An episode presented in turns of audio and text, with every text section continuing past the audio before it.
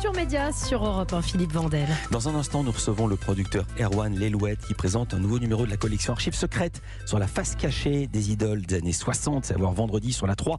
Mais d'abord, c'est l'heure des télescopages de Bruno Donnet. Bonjour Bruno. Bonjour Philippe. Tous les jours, Bruno, vous décortiquez ici la mécanique médiatique. Et ce matin, au lendemain de la célébration de Jean Moulin, vous avez eu envie de nous raconter l'histoire d'un des plus jolis coups du journalisme et de la télévision. Oui, ça n'a pas pu vous échapper, Philippe. Hein. Hier, Emmanuel Macron s'est déplacé à la prison de Montluc pour y rendre un hommage à l'un des grands héros de la résistance. Jean Moulin et six de ses compagnons étaient arrêtés et incarcéré à Montluc. Il a rappelé qu'à cet endroit, Jean Moulin a été torturé jusqu'à la mort par les officiers de la Gestapo et dans son discours, le président de la République n'a pas manqué de citer un nom. Chaque jour, les séances de torture infligées par Klaus Barbie se faisaient plus violentes. Le nom de Klaus Barbie, qui fut donc le bourreau de Jean Moulin, mais également celui de plusieurs milliers de résistants et de déportés juifs pendant l'occupation. Alors, en entendant parler de Klaus Barbie hier, j'ai eu envie de vous raconter l'histoire absolument magnifique qui a permis son arrestation, car c'est la ruse et l'opiniâtreté d'un journaliste de la télévision française, Ladislas de Hoyos,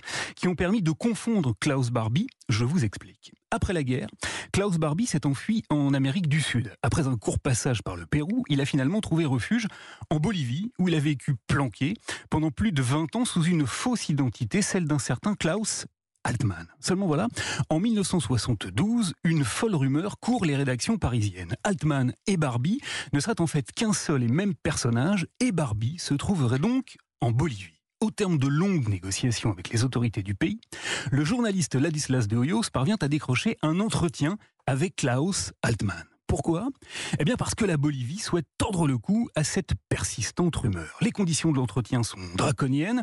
Le journaliste ne dispose que de quelques minutes. Il doit soumettre ses questions préalablement au ministère de l'Intérieur et s'exprimer exclusivement en espagnol. Ladislas de Hoyos s'exécute et Monsieur Klaus lui explique donc droit dans les yeux ce qui lui tient à cœur de dire aux téléspectateurs français.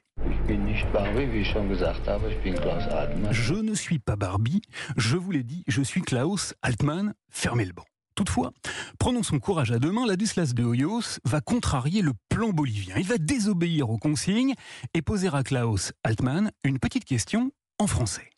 N'êtes-vous jamais allé à Lyon? Et là, celui qui est censé n'avoir jamais posé les pieds en France et ne pas comprendre un traître mot de notre langue va alors lui répondre du tac au tac. Je ne suis jamais allé à Lyon. Aïe.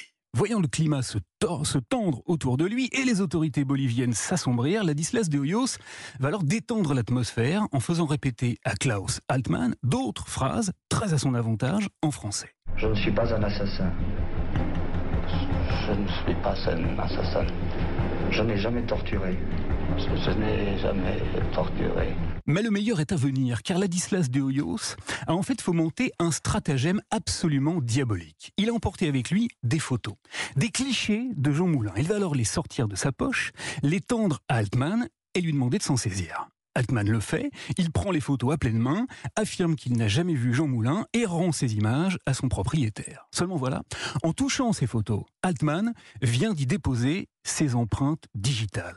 Le piège de Ladislas de Hoyos a parfaitement fonctionné et s'est refermé pont sur les doigts de Monsieur Klaus. À son retour en France, le journaliste fera analyser les empreintes par un labo qui conclura qu'Altman et Barbie ne sont en fait qu'un seul et même homme. Le journalisme, cher Philippe, marque quelquefois l'histoire de ces empreintes extraordinaire histoire. Je connaissais cette histoire, je ne connaissais pas le coup de la photo et des Incroyable. empreintes. Et alors, si vous ne connaissez pas, je parle aux plus jeunes euh, auditeurs, auditrices d'Europe 1, si vous ne savez pas qui est Ladislas Yoyos, vous l'avez déjà vu, il est une star des bêtisiers, il est sur la place rouge et c'est lui qui dit Dis donc, René, T'arrêtes de me faire gueuler. T'arrêtes de gueuler, René. T'arrêtes de gueuler, René. C'est Ladislas de Hoyos. Merci beaucoup, Bruno Donnet.